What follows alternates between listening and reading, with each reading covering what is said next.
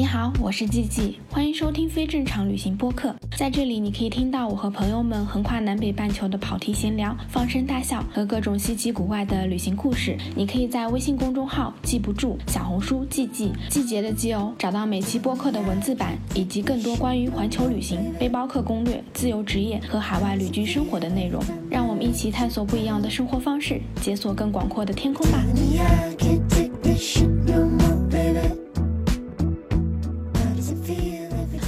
大家好，我是季季，欢迎收听非正常旅行电台。这是一档横跨南北半球的旅行播客，带你用声音环游世界。今天这期播客呢，是我和小狼搁了很久很久很久的我们两个去年的旅行回忆录。就因为真的太久了，我们上次录已经是好几个月之前的事情了。天呐，已经恍如隔世。但是我们还是想要把我们这一趟旅行给录完。大家可以回去听我们之前的那期播客，就上一次我们其实是讲到我们在青海自驾旅行，然后去了火星公路，讲到了我们看到那个阿尼玛卿雪山的那一天，然后我们就从这里接着开始讲吧，就继续讲我们成为不确定性的这趟旅行。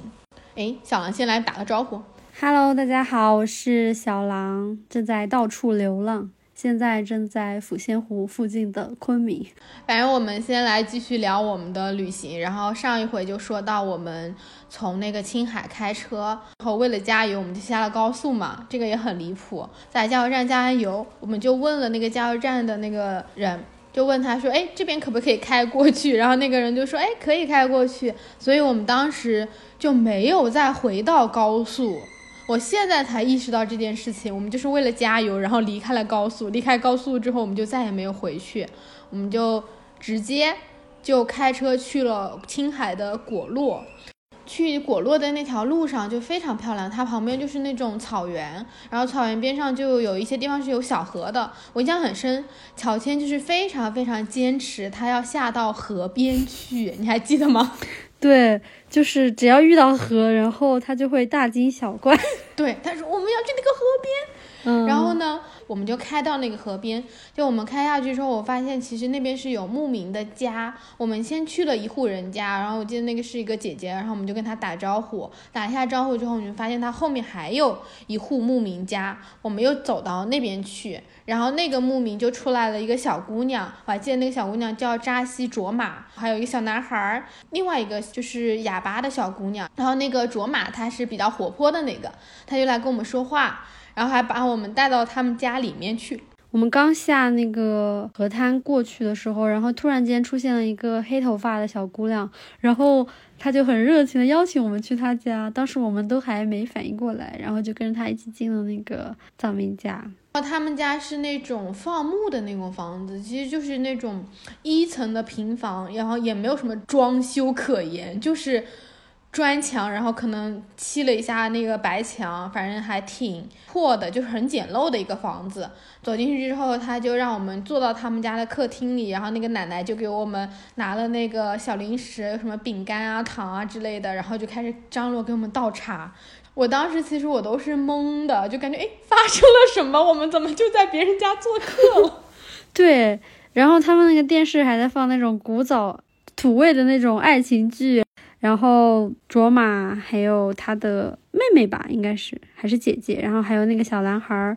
然后就开始热情的招待我们，还给我们的酥油茶，嗯，特别热情。然后我们就在那里跟他们玩，然后还给他们拍照，因为他那个小男孩真的就很喜欢拍照，他对这个拍照特别感兴趣。我有一个很小的相机，后来就把那个相机给他了嘛，让他自己去拍。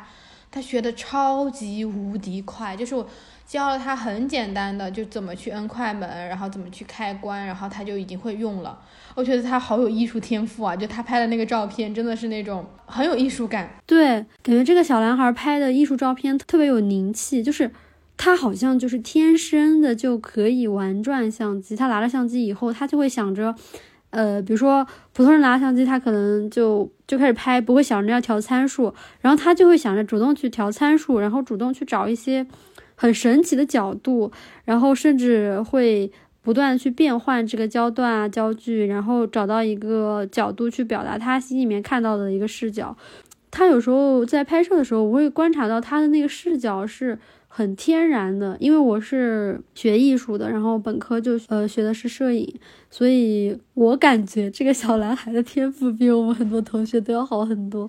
其实摄影最重要的就是一种独特的视角，然后他会在每一次拍摄中去主动寻求那种视角，这个是其实挺让我的内心非常触动的一件事情。就是我觉得这个相机就好像在他的手手上，把他心里面的某个种子激发出来了。就未来，我觉得他和影像之间的关联会越来越多。其实这件事情让我挺感动的。嗯，是的。他没有那种我在使用相机的感觉，也没有那种我是第一次去碰一个很贵的那种东西，他没有那种谨慎的感觉，就是这个相机就是他用了很多很多年的那种感觉，但实际上他是第一次去使用相机，因为我们走的时候，其实他他那个时候还问我了，说这个相机要多少钱，然后是不是很贵，他问我是不是二十块钱就可以买，我其实那个时候就。很想哭，因为那个 就相机其实真的是还比较贵的，对他们来说可能真的是要花很长时间、很多钱才可以去买一个相机。但这个小男孩真的太有天赋，而且他会采访，就是他会拿着那个相机疯狂提问。对，他还拍下了，就是我和季季很搞笑，我们在那个藏民家有一个小沙发，那个小躺椅吧算是，然后我们俩实在是太困了，然后。朋友就拿着相机跟小朋友玩去了，我俩在躺椅上就直接睡着了，然后小朋友就拍了很多我们睡觉的画面，然后还说什么像两只小猪什么之类，就很像那种纪实采访。然后那个移动相机的视角和角度其实都是，就感觉它跟相机是一体的，它有一个它自己的拍摄的方式和编排的方式，然后这个东西其实就是一种它。生成的，他观察世界的一种方式，他的一种视觉语言，但他很自然的就把这一切表现出来了，而且有超级多拍摄的热情，就是和细节。然后我觉得这个真的是，就天生带着的那种视觉的感受。我的天呐，就是真的，我我到现在都还记得，当时季季很耐心的教这个小男孩使用相机，然后我觉得没多久他就可以教我们了。对，大师，真的。我觉得我们两个也很离谱，就是在他们家门口，那其实不是一个什么躺椅，它就是一张好像是那种还蛮破的那种席梦思床垫，然后铺在他们家门口的那个走廊上。我们两个真的太困了，因为前一天，如果大家去听我们之前的那一期播客，就会知道我们在高速公路上。开到了凌晨三点，然后六点就是那个疯了的乔迁又起来开车，所以其实我们没有怎么睡好。然后那个下午我们到牧民家的时候，我我们是本来是坐在那个床垫上吃东西喝那个奶茶的，我就觉得好困啊。然后我们俩说，要不我们就躺下睡觉吧。然后我们就在别人家门口睡着了。对，我觉得我俩有一种有一种很莫名其妙的感觉，就是。就是说干嘛就干嘛，就说睡，然后就是突然就睡着了，也也没有去想我们在哪，然后只是因为那个地方很舒服，然后我们俩就对瞬间睡着了。是的，我还睡得特别好。对对对，我们俩都睡的这个感觉，那是一个让我们觉得很安全的地方，而且我们刚走进房子附近就被非常善意的接待了，就是真的是。被接待了的这种感觉，然后很快又因为相机的事情，大家成为了朋友。所以，我们躺在那个垫子上，一瞬间，季季说：“我想睡觉。”于是，我就觉得，哎，我也想。然后我们俩就都睡着了。对，我们俩是真实的睡了半个多小时，快一个小时，我觉得特别的舒服。对对对，就好像在草原上醒来的那种感觉。嗯，对的，反正就很离谱。那个床垫就也是破破烂烂，然后别人家门口，我们俩真的是倒头就睡。我觉得我们真的太好笑了。可是我我当时是真的还挺有安全感，然后就睡着了。对，就没多想，就是觉得很舒服，然后很快就睡着了，真的超级舒服。我到现在还能回忆起来那种，它也不是说多么好的床垫，但它整个的铺在那儿的那个氛围，就是你觉得全身一下子就像白云一样软了下来，然后。很快就进入了梦乡。哇！我说完之后，我都开始打哈欠了。我感受到了。什么魔力？反正就是我们就很离谱的在陌生的朋友家睡了一觉，然后睡完之后我们就离开了那个草原，就跟小男孩，然后跟两个姑娘，然后跟奶奶都告别了。嗯。我记得走的时候你还留了他们的电话号码，就是他们问是不是能给你打电话。对啊，他后来给我打了电话呢，就过年的时候那个小男孩还给我打电话了，然后中间还给我发过信息。然后我还把我们当时拍的那些照片，还有那个小男孩自己拍的照片都发给他们了。天呐，好暖！对，我都已经开始在想象未来他在办摄影展，然后我去，我这个七老八也不是七老八十，就是 七老八十，你也没有比人家大那么多，好吧？然后反正我就比他大，然后我就去看，然后他可能就是在办一些云南摄影展。对我其实都在想。能不能想办法给他寄一个那种小的卡片相机啊也好，我就一直在想这个事儿，可能再想想看看，等我过段时间挣点钱，然后或者说看看有没有谁有那种二手的这种卡片相机，然后可以给他送一个小相机，因为确实对他们来说，真的要买一个相机，可能真的是要还蛮久。但这个小男孩的天赋太好了，不应该被这个埋没掉。下次我遇到合适的，可以给他寄一个。嗯。然后我们就离开草原，我们就是去到了阿坝，就以我们从算是从青海正式的进入了四川的境内，就到了阿坝县城。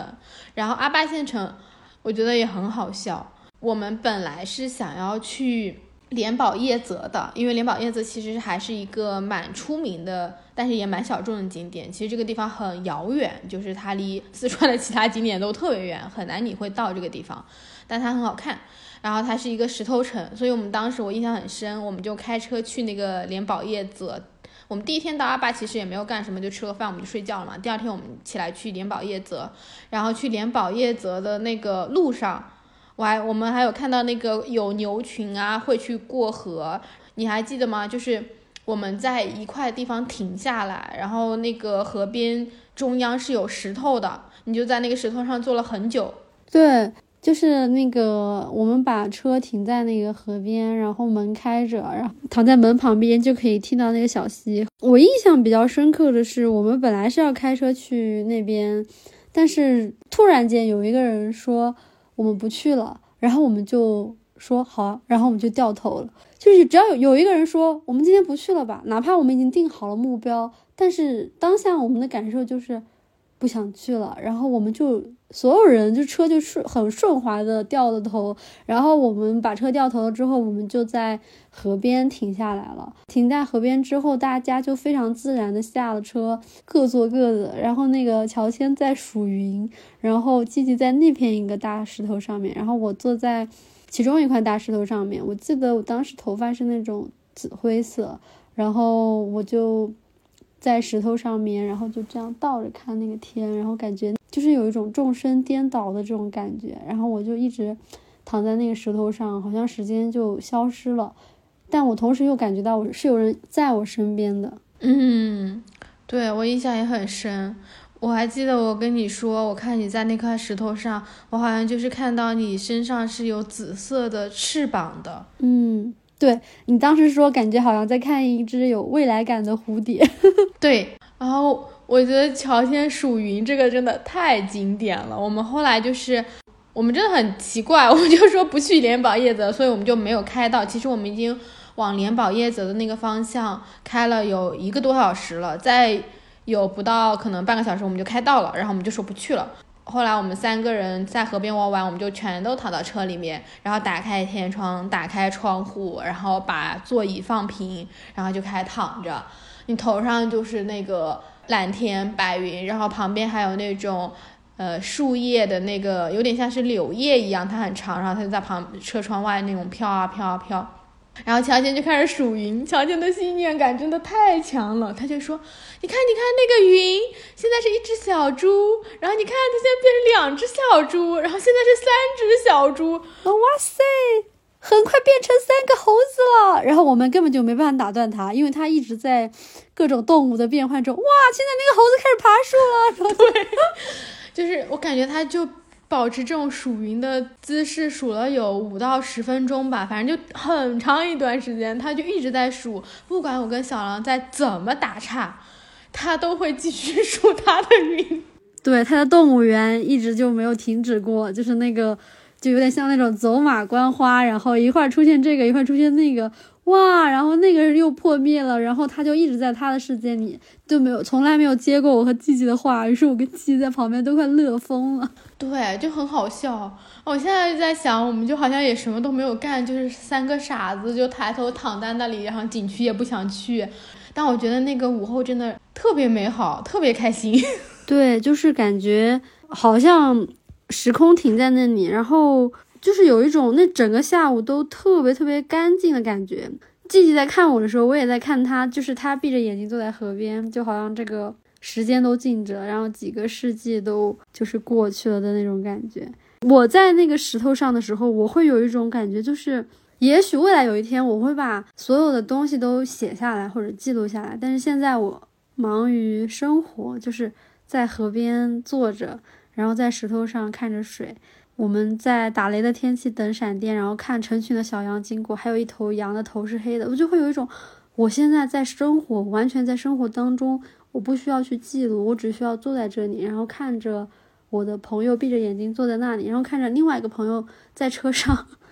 在他的动物世界里，在他天上的那个动物世界里，我就会有一种，我只是在好好的生活，然后就是这个下午这么干净，而且它那么莫名其妙的。发生了，我们只是把车停在了这里，但是所有的一切都让我觉得很舒服。我们也没有去景点，而且我们是去的路上就回来。对，真的好好笑，真的很搞笑，真的很搞笑。后来我们就回去嘛，回去之后，其实我对于回去我们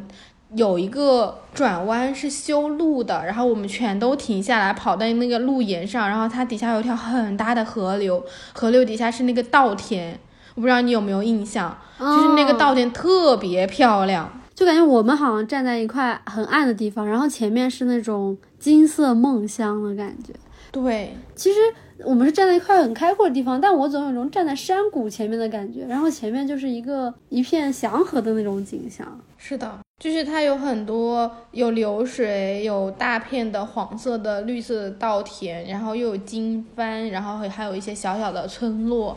而且那些稻田是那种一块一块很完整的排列和切割放在那里的那个配色，真的就很像是一幅画。然后我们看完这个稻田之后，我们就去了一个寺庙，叫哥莫寺。就哥莫寺其实是一个还蛮大的一个嗯格鲁派的寺庙。然后我们就去那个寺庙去逛了。当时我记得印象很深，我们去的时候好冷啊，就是天已经开始有那种乌云了。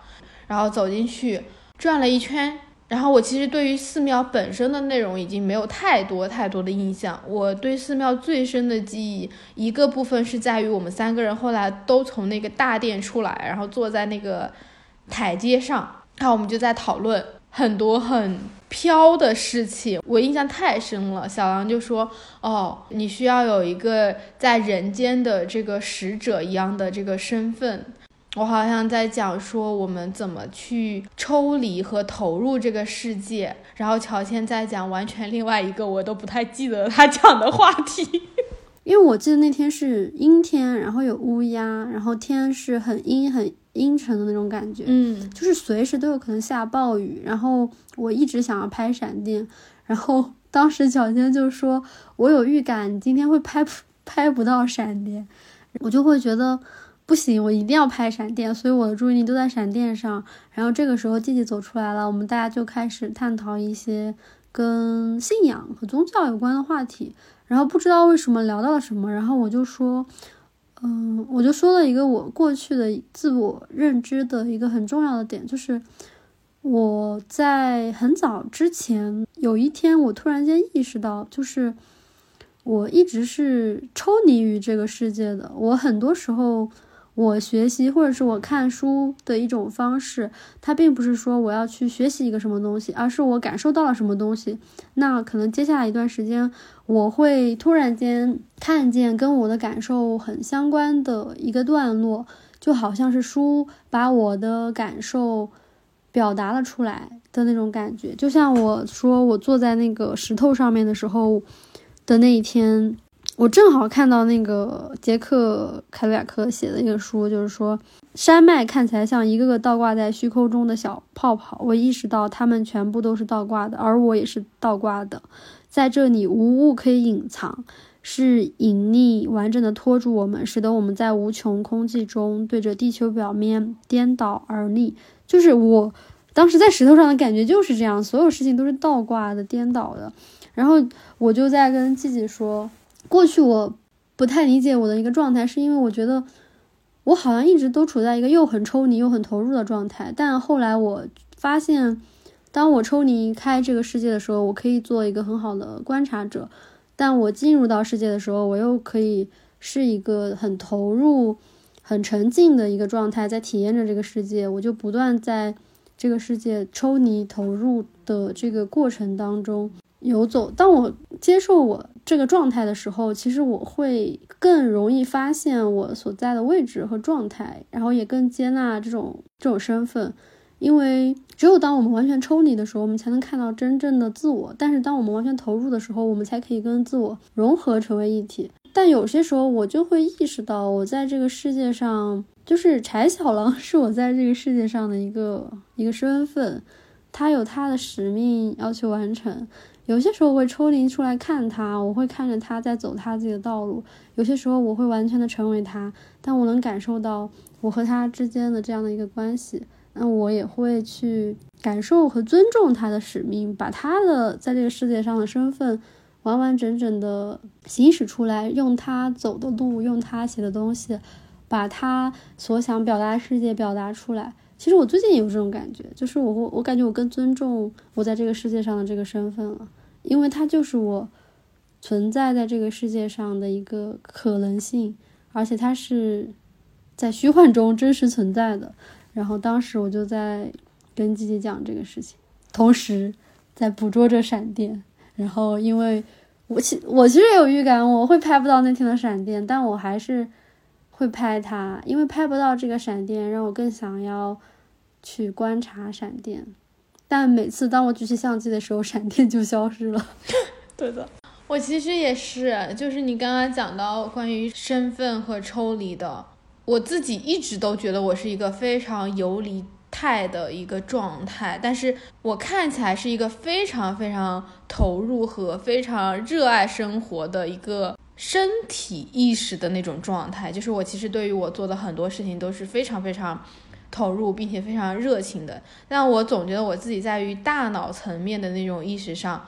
我又是保持了很理性和很疏离的一个状态的。就我最近有一点点，我其实跟你说的很像，我最近就有一点点开始，嗯，好像可以让大脑和我的身体连在一起，有一些事情我就不会太抽离出来了，好像这样子，你在某一些时刻，当他们两个更合一的时候，你在做很多事情是会更统一性，或者说这件事情会发生的更加顺畅。就是会更顺。其实只有 all out 才可以 all in，就是你只有完全抽离出来，你才可以更好的完全投入，不然它总是会有不协调的部分在的。我抽离出来也是希望把我身上那些我觉得不属于我的东西剔除掉，然后不断的剔除掉，不断剔除掉之后，我就可以变得更纯净一点。当我变得更纯净一点的时候，其实我在这个世界上的身份和。真正的我，他们其实是也会融合在一起。他他想要表达的东西，其实也会更干净。那天后来我们在那个寺庙走了之后，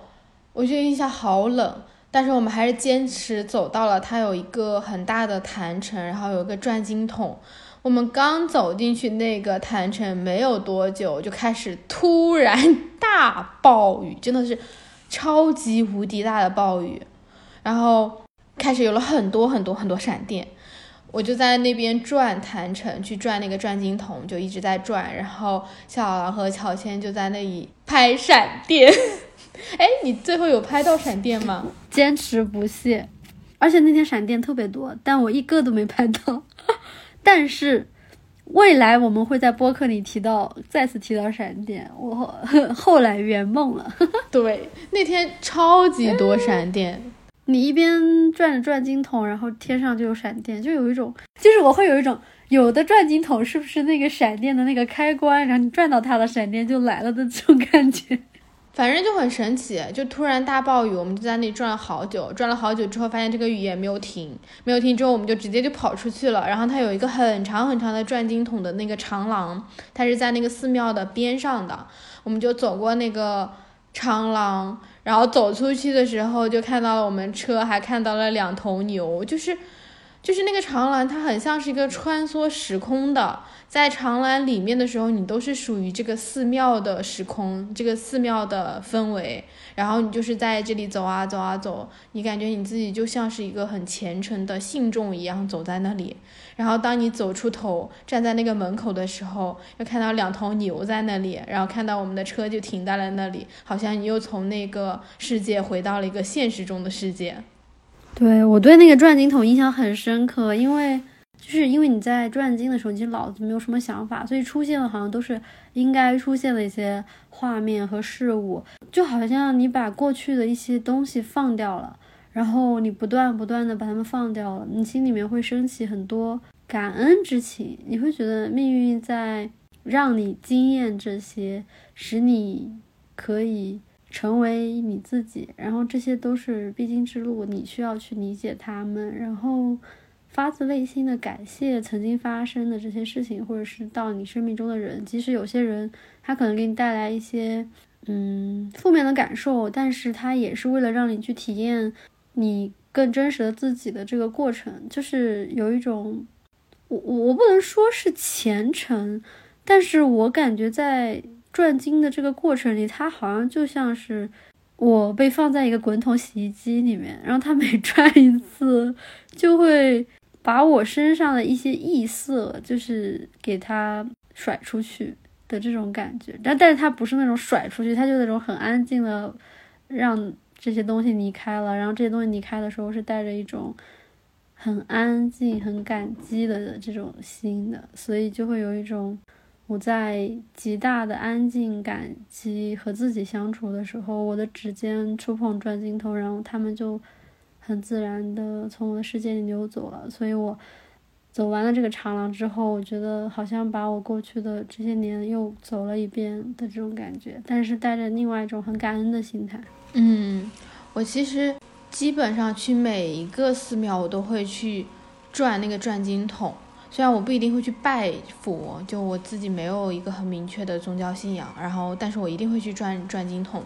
我在转的时候，我就会去想我自己心里最重要的那个信念是什么，然后我就会边转边去想我自己的信念，那些正念的东西。它就是一个可以帮助我去。回归到最纯粹、最简单，或者说我自己最坚守的那一个部分的一件事情，所以我每去一个地方，我都会去转。然后我边转的时候，有时候其实你人在很多旅行中啊，或者说你同时接触到很多很多事情，你是会。有很多瞬间，你会偏离掉你自己最想去做的那个最坚守的那些东西的。然后一转那个转经筒，它好像就有那种力量，它在不断的提醒我，你每走一步，每转一个小的那个经筒，它就是在告诉我，哦，原来其实这个东西才是你真正要去做的，其他东西都是不重要的。对，我会觉得我又回到了那种我想要的那种状态，越来越空，很自由的那种感觉。越来越空，越来越空，然后所有的事情就从我身边流身上流走了，这种感觉。嗯，是的。哎呀，但是你想，我们这一期播客，我们前面所有所有的这些描述都非常的美好、抽象，然后飘离。但是那一天晚上最最好笑的是，小狼喝多了。我们可不可以跳过这一段？我行，我要笑死 啊！就是就是因为我们开了很长时间的路，然后我们终于到了阿坝，然后当时第一天因为我们很累嘛，我们就也没有说要去庆祝，然后第二天我们就说啊，等一下，你能不能问告诉我为什么你的语气突然如此之兴奋？突然突然之间从前面这个飘忽玄乎的状态中提到了一个特别嗨的。因为呢，我们那天晚上我们两个我们就决定说我们要去吃烤肉，去吃烧烤，然后去喝酒，几个人就像冒险一样，然后已经开到了四川，然后要庆祝一下，然后当时我们就去了，去了之后呢。就说要喝酒，然后我们买了那个米酒，就韩国的那种烧酒。小狼是一个特别特别特别不能喝酒的人，我以为你要说我是一个酒量很好的人呢。就是他的酒量非常的玄妙，有时候你仿佛感觉他能喝很多，然后就是他会一直跟你交谈，然后在下一秒他就可以完全的醉掉，就是。就是没有任何的这种分界线，就是有些人可能喝酒喝着喝着，他突然会有一种，哎，我有点晕了，然后可能哎不能再喝了。小狼是没有的，他上一秒还在跟你正常说话，下一秒他就已经昏过去了。你总结的好到位啊，真的是这样。就是我每次都是突然就是有一个，好像就有一个啪，然后就开始了。小狼所有开始的那个信号，只要他在饭桌上都是一样的事情，他就会开始玩那个菜，玩那个什么杯子，就是他一定开始捣鼓桌面上的东西，你就知道完了，他已经醉了。那一天，然后小狼就开始卷那个卫生纸的那个球，然后就一定要把这个纸卷起，然后打到那个杯子里。就是开始他在打保龄球，我跟乔迁两个人，我们俩就吃着东西，然后一直看小狼打保龄球，然后就是阻止他把那个球打到我们的那个烤肉里面，非常好笑。然后我其实觉得那天最好笑的是什么？是乔迁不知道小狼不能喝酒，这是最离谱的。就小狼其实喝了一点点就已经是醉了，醉了之后呢，他又没有那种让你感觉醉了的状态，就是因为。可能也是因为你醉的太快了，所以乔迁可能他的意识都还没有到你真的喝醉了。然后乔迁问我说：“小狼是真的喝醉了吗？”然后我还在跟他开玩笑说：“没有喝醉呢，他还可以再喝。”乔迁就还真的给小狼倒酒了。你这个玩笑开的太大了。就是季季说他没喝醉，他再喝一瓶，不是你是这么说的？你说喝一瓶就醉了，但是再喝一瓶就醒了。然后乔迁就傻傻的把酒给了我，但是我只要喝醉，我就会只要有酒都会喝掉。然后。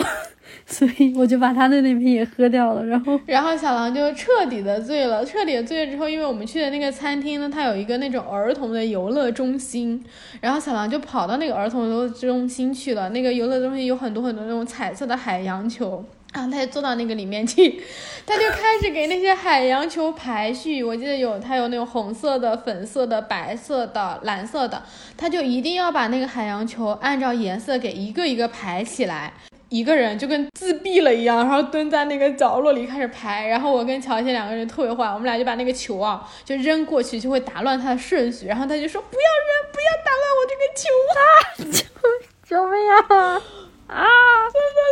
超级好笑，超级好笑，超级好笑。然后他在那骑木马，就是我跟乔迁想要带他回我们住的地方，然后就怎么都带不回去，他就是一定要骑上那个就是木马。然后逃跑，我，真的太好笑了。后来我们两个就是把他从，因为我们去那个饭店在二楼，然后我们就把他架回去，架到车上，然后我们再打车回去的。在下楼梯的那一整个过程，小狼就是把我和乔迁当秋千，就是开始拽着我们俩手，开始在那晃。这一趴是我还我还不我还没听你那个楼梯就不是走下去的，你是架着我们俩荡下去的。你就一个人能跳个两三格，一个人能跳两三格，就真的是，我们都生怕你摔倒了或者把我们俩给拽下去。还好就乔迁他块头比较大，他能 hold 得住你。就如果只有我一个的话，我感觉我整个人都给你拽翻了，就特别好笑。救命啊！社死现场，真的真的太好笑了，就是。前面我们讲的所有的灵性的片段，在这个喝酒的瞬间就消失了。我觉得每次每次喝完酒，早上起来的时候都不敢打开群，很怕大家会发我视频。哎，真的，这个已经成成为了我们摆烂旅行团的一个保留节目。当我看到那些视频的时候，我都过了一周才才才点开。我我记得还有照片，就是我把那个充电线。在你头上系了一个蝴蝶结，然后还用千张送了一朵玫瑰花给你，我都心想：我的天呐，我到底在干嘛？真的。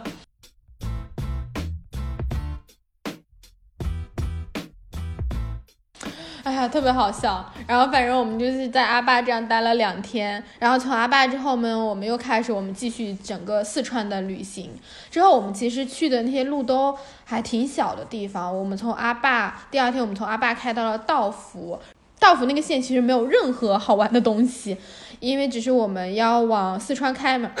是吗？对啊，然后它就是那个山很好看啊，就是你从阿坝开出去，就很像是你开在云上，就是你跟云是齐平的，你一直感觉你云就是在你身边，因为你是一直在盘山、盘山、盘山，然后它就有非常非常多的都是那种山谷，特别漂亮，有好多段我都觉得啊，好像是云上之路，然后阿坝就在我们的脚下。我印象比较深的是，我们后来开到了一个地方，其实我都不知道那个地方叫什么了。它有一个赛马会的集市，我们就把我们的车停下来，然后去看人家的集市。但因为他们那天赛马其实已经结束了，他就只有那种集市，有点像大家过年就摆很多这种什么套圈儿，然后小男孩去套圈了。嗯，对，就是有点像那种。套圈啊，然后砸东西，然后打篮球，然后砸到什么东西，你就可以拿到那个奖品。然后那些奖品都是那种超级超级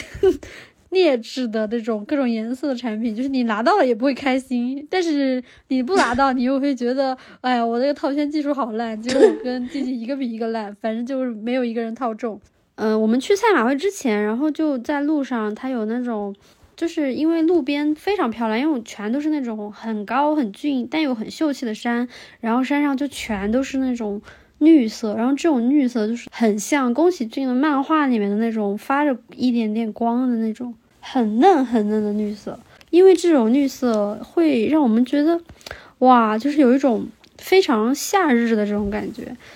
然后我就跟自己说：“我说这种夏日山间真的好美，就缺一道彩虹了。因为阳光从那个山上洒下来，就会山顶那一块就会有绿色，然后其他地方是深绿，然后就觉得那个地方缺一道彩虹。结果我们一转角，就彩虹已经在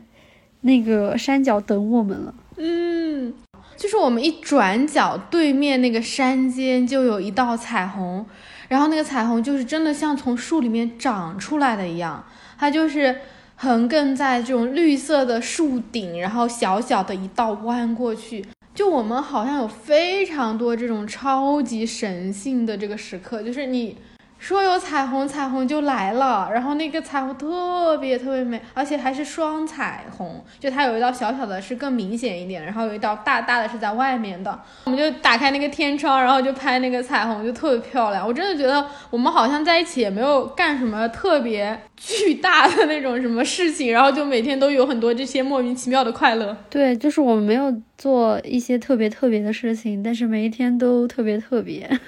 对。包括我们离开那个彩虹之后，我们去到了一个，反正就是类似于什么游客停靠站之类的，那也有个小马场，然后我们就在那里，其实没有什么风景，然后我们就觉得那很好看，然后就看到了摆烂小马，然后我觉得那摆烂小马真的太好笑了，就是有有一匹马吃的特别特别胖，它的那个肚子就是圆鼓鼓出来，就是非常明显，就跟怀孕了一样，然后它就整个人就趴在了地上。你就只看到一个马和它的肚子一起躺在地上，然后超级超级远，小马摆烂，然后而且它看起来特别特别的困。就是我后来在朋友圈发了视频，然后下面很多人评论都是说，看到这匹马我都开始打哈欠了。对的，反正就特别好笑。然后我们在那个摆烂小马那里就看到它后面那个山有一个很大很大的那个金帆阵，超级大，就是半面山都是那种金帆阵。然后我就说啊，我们要去看这个金帆阵，然后我们就开车，开车就开到有个地方，它叫然乌寺，那个路其实也很窄很小，我们就开去那里去看那个金帆阵，就等于你开到那个小路的时候，你会发现金帆阵就在你的正前方，然后它是一个半的，就有点像是有一点点那种像圆润的那种金字塔形，然后整个山坡都是那种白色的金帆的旗子。超级震撼，我们就开去那个寺庙，开去那个寺庙也很好笑，因为其实我们这一路上我都带了无人机，但是我们就是没有放过无人机，就因为我们太懒了。当无人机拿出来的时候，我的第一反应是，我们还有无人机呢，真的很离谱。然后因为乔迁就是一个比较技术党的，他就说 OK，他来放，所以他就把那个无人机拿出来放了。因为我们一放到那个无人机就飞起来的时候，就天上就来了一只老鹰，然后那个老鹰就开始，他以为那个无人机不知道是什么，另外一只老鹰吗？抢了他的地盘还是怎么样？反正总之，那个老鹰就追着我们无人机，然后想要去攻击它。特别好笑，就是无人机飞哪，然后那个老鹰就飞到哪里，就是一种老鹰和无人机的量子纠缠，真的是量子纠缠，就是感觉老鹰爱上了我们的无人机，然后他们一直在那种双向飞行，然后我们就在下面播报，然后我们就一会儿说什么霸道老鹰爱上无人机，一会儿说什么老鹰无人机体育赛事，我就感觉他其实是。不知道是想要亲近还是攻击我们的无人机，但最终都没有攻击。对，反正就很好笑，就是我们唯一一次放这个无人机，然后就碰上老鹰了，然后我们后面好像就再也没有放过无人机了，我们太懒了。这就是那个老鹰和无人机之间的缘分啊，真的特别好笑。老鹰说：“我的缘分到了。”是的，他说：“只是这个老鹰，它怎么？”跟我不太一样，他好特别，我要靠近他，真的好好笑。后来我们就从道府去了那个八郎村，八郎村算是我们去的一个还比较像景点的景点了。其他时候我们也没有去什么景点，因为八郎村都村。哦，你说的是那个贡嘎雪山下面那个？对。然后八郎村我印象太深，那个路可太烂了，就是前面那个路很窄，然后等我们要往那个山上开的时候。超级无敌颠簸的，就是那个路都是那种，全都是碎石，坑坑洼洼的。然后你还在爬山，然后爬到那个山上，我们才去看那个雪山顶。然后其实那个地方是看贡嘎雪山非常近的一个地方，也很漂亮。它那里还放了那种木头椅子，还有一辆小车，然后我们就可以在那里玩，可以荡秋千，都很美，真的很美。那个时候。对，就是它，就是一望无际的山坡，然后上面是有一个小雪山。虽然是景点，但是给人的感觉也很安静，因为我们去的时候没多少人嘛。对，其实真的人特别少。然后我就印象，我们两个就在那里拍了很多照片，还有就是你把手机架在地上，然后我们就去拍照，然后在那旋转的照片，就是跳来跳去，然后又缺氧。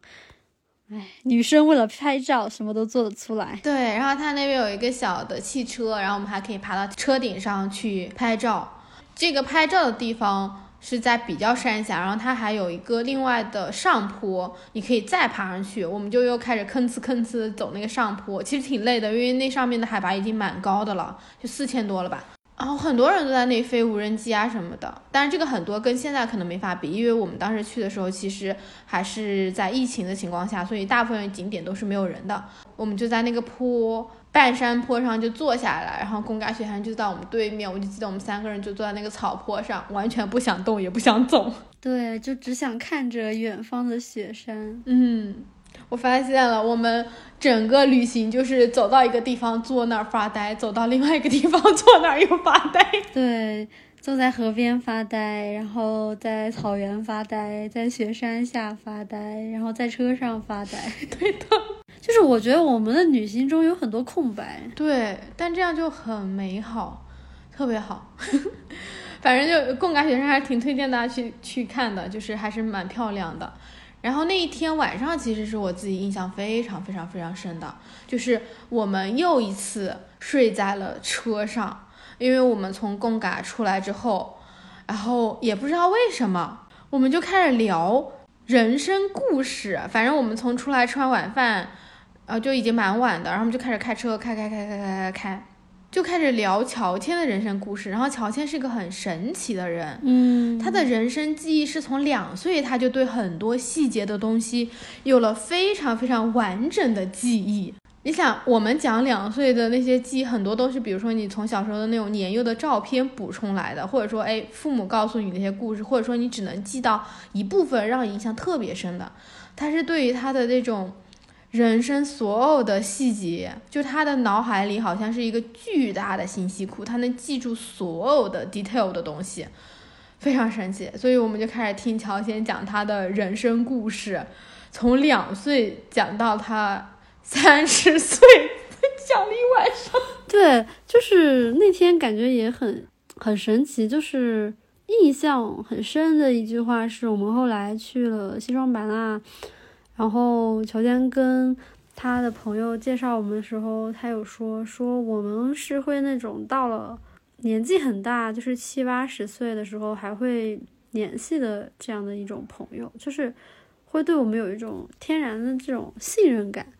所以其实很多事情，我我我我现在就是越长大，我越觉得很多的关系它不是，嗯，就小时候你建立关系，你们天天一起玩，然后可能要一年都在一起玩，你们慢慢成为朋友。但是长大了之后，其实很多时候大家会成为朋友，就是一种很莫名的感受吧，或者说，然后你会信任这个人。所以我们我感觉我们三个的信任程度，就是特别是在旅行的过程中，他。是一种很莫名其妙的，就像我们前面说到的，说不去年保叶子了，然后我们三个就不是说有一个人在开车，而是说，当这个默契到达了以后，我们三个就都哎扭头回去了，就是我觉得有种这种感觉，所以在这种默契下，好像大家就会把这些故事完全的交代出来，所以他就开始讲他从小到大的故事，于是，在。开车的这个路上，我们就听了一路的故事，就是从两岁开始讲起，很多社会上的黑暗，还有一些他内心的坚持吧。其实我觉得我和季季是属于比较幸运的这种人，就是我们从小到大其实经历的事情，相对来说是比较正向的，特别黑暗的事情。嗯，我们可能知道，我觉得可能跟我们的性格或者体质或者是经历各种都有关系。但总而言之，我觉得我们是幸运的，所以其实我们没有经历过那种特别险恶和黑暗的事情，遇到的人都会比较好。但是其实乔迁他在讲故事的时候，他讲了很多他经历过的，不管是工作上还是人性上一些存在的社会上的很阴暗的事情，还有他是怎么。离开这些事情的，然后这个过程其实对我来说是一个，可能是我没有了解过的一个领域吧，然后会让我们在听的过程中也思考很多的问题。乔迁其实是很早很早就出来社会的，他所经历的那些东西，我真的觉得很离谱，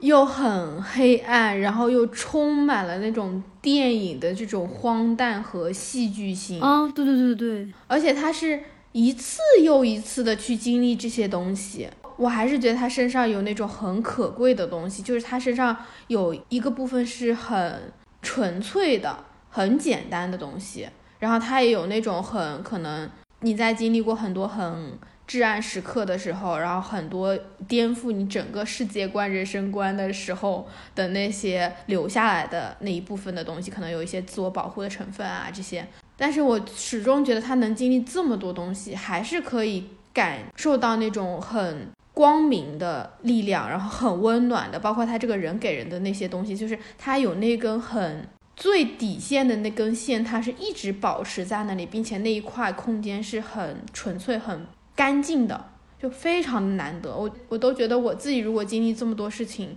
如果经历这么大的这种人生的变革，然后考验。我都不知道我会变成什么样子，所以我其实很佩服乔迁。嗯，对，就是有些人经历的事情会让他对这个世界萌生一个悲观的色彩，但他始终还是愿意相信有最纯真、最纯粹的那个部分存在，然后他也尝试去接近这个东西。然后我觉得其实这个东西才是很珍贵的，因为如果。一个人他什么都没有感受过、经历过，那你你的这种简单，它也只是一种简单的简单。但我觉得比较难的是，你穿越了黑暗之后，你还愿意相信最简单的那部分东西，其实是我觉得是很很很难得的吧。反正我是觉得，不是所有人都，就是很多人会在黑暗中走失，会堕入进去。其实这个就是很英雄主义的，就是你看见生活的本质，然后还能够依旧热爱生活，就是那句大家都知道的话。但是其实它真的是一种非常厉害的这种生命的韧性和力量啊！反正那一天晚上真的就是我们讲了，听完了整个乔迁的人生故事，然后我跟小兰就在这里哇哦惊讶 中度过了。也就是因为这样子，我们其实。不想让他的人生故事停在某一个年份，所以我们那天晚上开了一个通宵的车。当然，就是在我们每个人就是非常兴奋和精神状态都特别好的情况下，我们开到了早上大概五六点吧。我们确实想要停下来，但是我们想要，我们更想要故事继续，所以为了故事的继续，我们车又继续开了。这种感觉，对，就是感觉没有什么阻挡我们要去听这个故事，然后就是觉得这个晚上不应该停歇，所以我们一直开到了早上五六点，然后就在高速公路服务区，然后我们就停下来就开始睡觉，因为还是需要休息嘛。我真的觉得这个晚上有另外一个让我觉得很搞笑的笑点是，小狼一直在唱《莉莉之歌》，就是 小狼你自己来讲讲什么是《莉莉之歌》。这个 从哪讲起？我们之前去新疆的时候，然后我们的一个朋友他深深的爱上了一个女孩，就是因为他整个过程中都这种纯爱的氛围。然后，因为我们当时是很多女孩子一起出去的嘛，然后车上唯一的两个男性就是两个司机，其中一个叫勇哥，然后 就是我们有时候大家车会对调，就是大家会坐到勇哥的车，只要坐到勇哥的车，然后耳边就永远是哦，丽丽，丽丽，丽丽，就是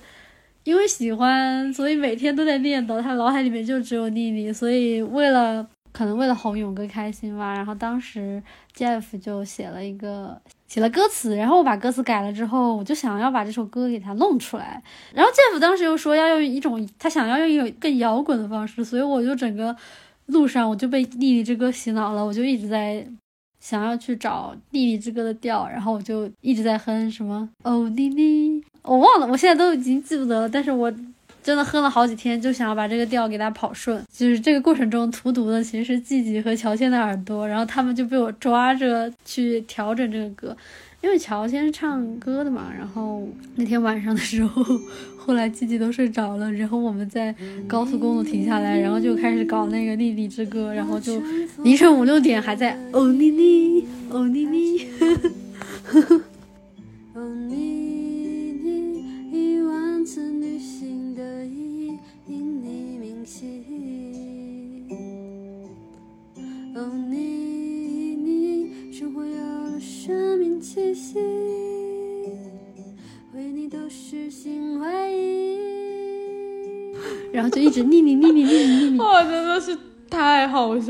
我真的被丽丽洗脑了，而且我还是一个呢呢不分的人，为什么让我唱《丽丽之歌》就是很难，总是会唱成丽丽，哦丽丽。我们今天这期播客先聊到这儿，后面其实我跟小狼旅行还在继续，希望我们下一次不要那么久 再来录下一期播客。下一期我们会来讲我们怎么走到了大凉山，怎么走到了泸沽湖。然后其实今天这一播客呢，我们也要在最后来预告一下，我跟小狼接下来会在五月份五月底有一个新的摆烂旅行团的一个行程，就是我们要去西沙群岛航海了。航海，航海，走起！这这次航海会很精彩，因为我们会跟中国首位就是环球航行的女船长一起航海，然后还有中国唯一海陆空 经纪人，这太好笑。我们这次的主题是海洋沉浮实验。我们这一次的旅行就是像小狼讲的，我们会跟宋坤姐，她就是第一个完成环球帆船航行的中国的女运动员。然后还有佳媛姐，佳媛姐其实在之前的播客也来做过客，就是讲航海的那一期，大家也可以回去听佳媛姐的故事。然后就等于我们四个人会带着大家一起去航海，然后去。全中国我最最最想去的地方之一就是西沙群岛，因为其实西沙群岛不是任何时候都开放的，然后那边的水域、那边的所有的自然生态可以说是中国目前海水水域中保存的最好的，没有之一，就是最好的地方。我们就会有一个大概是六七天的行程，然后大部分时间我们都是在海上，在帆船上度过的。所以呢，就是我们新的摆烂旅行啦。然后我们这一期的这个主题就是关于海洋能量和关于大海的一个沉浮实验。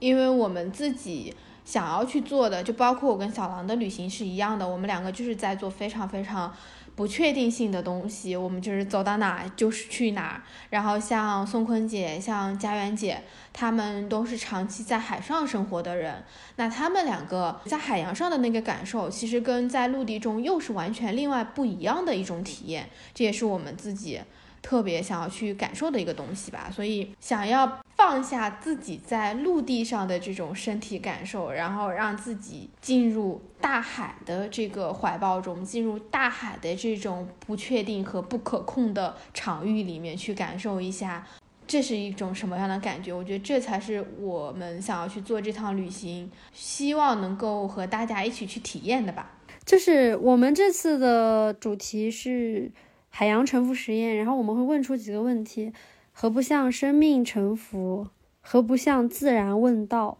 何不去冒险？然后去探讨各种各样的可能性。就是卡梅隆之前有说过，就是不要给自己划界限，要去冒险。然后我们就想探讨向人类遥远的精神远航的可能性。把身体完全融入海洋的一种可能性，以及和自然未知和谐流动共舞的一种可能性，就是我们其实想要探讨的是两个方面，一个就是探险，一个就是安心。我们其实是在安心的这个过程中去探险，因为生命之流其实是很温柔的，它是比我们想象中要更温柔的。这个是我们能够不断的去冒险，不断的去面对未知和不确定性的一个原因，是因为宇宙是在不断的承接着我们的，它承接着万事万物、生死和一切。然后另外一种就是探索的可能性，除了安心之外，我们要去。冒险，因为我们只有冒险，我们拓拓展我们的领域，我们的精神才有可能不断的拓展向未知。就像我们现在这个时代，它其实到了一个变化的一个拐点，就是我们怎么样去面对这个变化，它其实是一个不断探索的一个过程。所以，我们想要跟大家探讨，我们怎么样在冒险的过程中变得更加的安心，怎么在安心的这个状态下更愿意去冒险，然后以海洋作为载体。去海里冒险，来一起写我们的航海日记。对的，这就是我们想要和大家一起去共度的一段旅程吧。我会把这一篇推文的链接放到我们播客的呃评论区，还有 show notes 里面，大家也可以去关注我跟小狼的公众号，我们两个都会发推文。你们听到这期播客的时候，推文应该就已经出来了，所以就。我其实很期待，因为对我和小王来说，我们之前已经做过两期摆烂旅行了嘛，就是我们也录了关于摆烂旅行的这个播客。然后我们其实做这个项目也并不是说啊要挣钱或者怎么样子，就是我们更多的是希望能够找到真正的和我们一样对这个世界有好奇心，然后对自己有好奇心，可以一起旅行、一起玩的绝世旅伴。对。是的，是的，因为我们这次旅行并不只是一场旅行，而是你在旅行的过程中，你收获到的是就是一群你可以终身成长的同行者吧。我是有这样的感觉，因为我们上次旅行结束之后，团员他又去各个城市拜访了其他的团员，我觉得这种大家之间精神的链接其实是会让我很感动的。对，因为我们我们之前的两次的旅行团，然后所有的朋友其实都不像是旅行团。他就是跟朋友们一起去玩耍，然后玩完之后，每个人之间的生命就是真正有了交集，然后不是他终止在旅行结束的时候，而是我们的旅行就是一个起点，从这一趟旅行开始，我们的生命就有了真正的牵绊牵挂。对，它就像开了一扇门。嗯，那差不多这就是我们这期的播客了。我跟大家也聊了很多我们在路上的一些碎片化的故事吧，然后也聊了我们马上就要去做的航海的旅行。希望大家喜欢今天的这期播客，然后谢谢小狼来聊天。咱们下周六的时候继续闲聊全世界，拜拜，拜拜。